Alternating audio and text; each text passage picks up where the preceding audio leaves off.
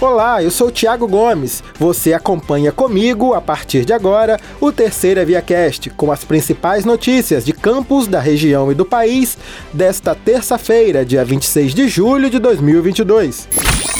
Um professor de inglês de 41 anos foi preso nesta manhã no Jardim Carioca, em Campos, por suspeita de ter mantido relações sexuais com um adolescente de 13 anos.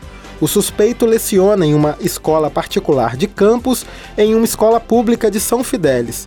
Apesar de a prisão ter ocorrido em Campos, as investigações acontecem em São Fidélis. Segundo o delegado titular da 141DP, Rodrigo Maia, a investigação teve início no dia 7 de julho, quando uma professora de uma escola pública de São Fidélis relatou ter tomado conhecimento de que o professor teria praticado abusos sexuais contra crianças e adolescentes da unidade escolar.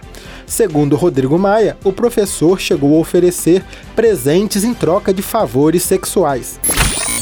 O Tribunal de Contas do Estado do Rio de Janeiro deu prazo de 15 dias para que a ex-prefeita de Campos, Rosinha Garotinho, e outras seis pessoas que compunham seu secretariado entre os anos de 2009 e 2013 devolvam aos cofres públicos municipais 106 milhões de reais referentes a supostas fraudes em contratos da saúde com a empresa George AP da Silva, Comércio e Produtos Automotivos, HP Produtos Automotivos, pela contratação de ambulâncias.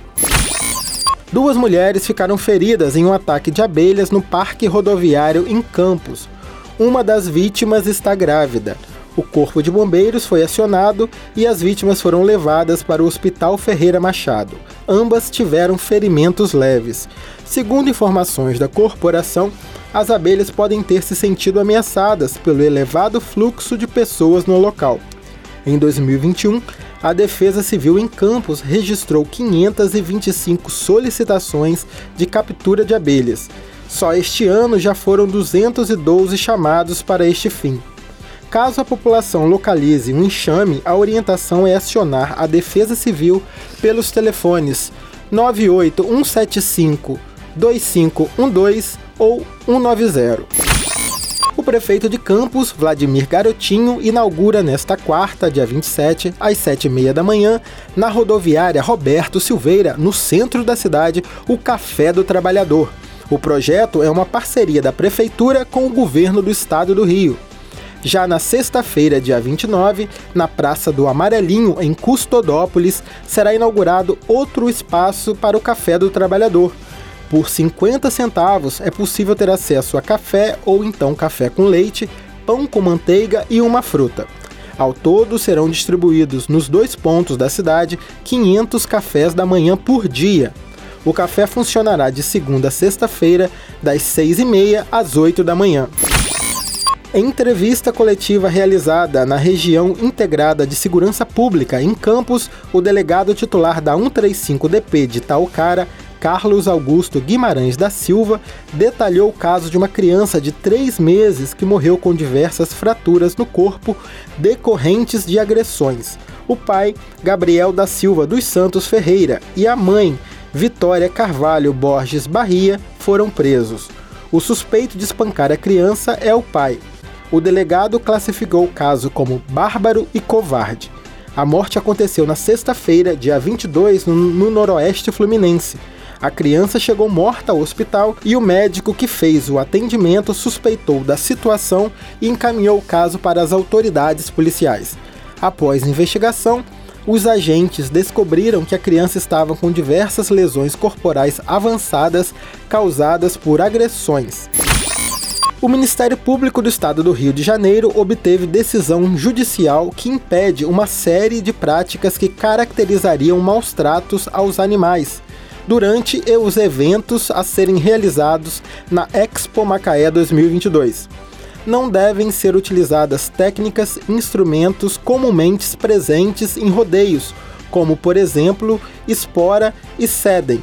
Sedem é aquela tira de couro que aperta a virilha do animal. Outras práticas, como choque, torção, retirada de chifres, também estão proibidos. A Expo começa no dia 27 e segue até 31 de julho, no Parque de Exposições Latifi Mussi. A decisão da segunda vara civil da comarca de Macaé decorre de ação civil pública ajuizada pelo Ministério Público contra o município de Macaé, a Cavalos Empreendimentos Artísticos e a Invicta Comercial e Serviços. O objetivo é, entre outros, evitar a violação da lei estadual que descreve ato de crueldade como qualquer ato, técnica ou prática, mesmo aquelas consideradas culturais e desportivas, que submetem o animal a dor, lesão, ferimento, mutilação, estresse, medo causado por sofrimento e dano à sua integridade física e psicológica. A Procuradoria-Geral do município de Campos informou que ainda não foi notificada da decisão judicial que determina pagamento de complementação previdenciária a servidor aposentado, que foi suspenso por determinação do Tribunal de Contas do Estado e que, tomando conhecimento, irá estudar possibilidade de eventual recurso.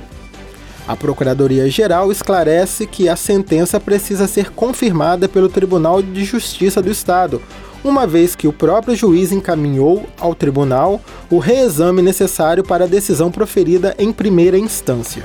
O procurador-geral Roberto Lani cita que, abre aspas, o município, ciente de suas responsabilidades e desejoso da segurança jurídica necessária, encaminhou na última semana consulta ao TCE sobre a possibilidade de pagamento pelo Tesouro da complementação previdenciária, aguardando, portanto, a resposta para avaliar a tomada de decisão sobre o caso.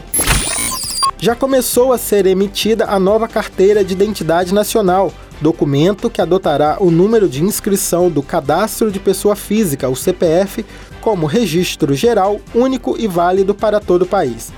O primeiro estado a emitir foi o Rio Grande do Sul, em seguida virão Acre, Distrito Federal, Goiás, Minas Gerais e Paraná. Não há ainda previsão para os demais estados. A nova identidade vem com QR Code que pode ser lido por qualquer dispositivo apropriado, como smartphone, e que permitirá a validação eletrônica de sua autenticidade, bem como saber se ele é furtado ou extraviado.